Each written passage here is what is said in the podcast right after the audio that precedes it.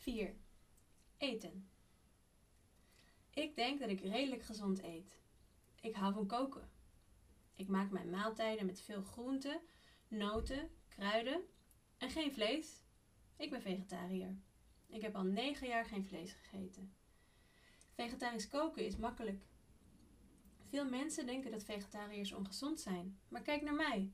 Al 9 jaar en nooit ziek. Ik kook ook vegetarisch voor mijn vrienden. Zij eten wel vlees, maar ze vinden dat niet erg. Als je goed kan koken, mis je het vlees niet. Ik eet ook graag biologisch. Het is wel vaak duurder dan gewone producten, maar het geeft me een goed gevoel.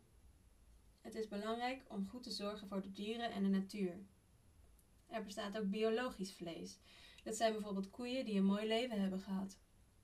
Dat vind ik heel goed. Ik vind dat meer mensen biologisch vlees zouden moeten eten. Maar ik, ik eet helemaal geen vlees. Ik wil niet te veel nadenken over eten. Voor sommige mensen is eten een obsessie. Ze eten te veel of juist helemaal niet. Ik wil graag gewoon gezond eten zonder erover na te denken. Veel mensen slikken vitaminepillen of voedingssupplementen. Maar als je gezond eet, is dat niet nodig. In een complete maaltijd zit alles. Natuurlijk eet ik soms te veel van iets, zoals chocolade. Maar meisjes hebben dat nou eenmaal nodig.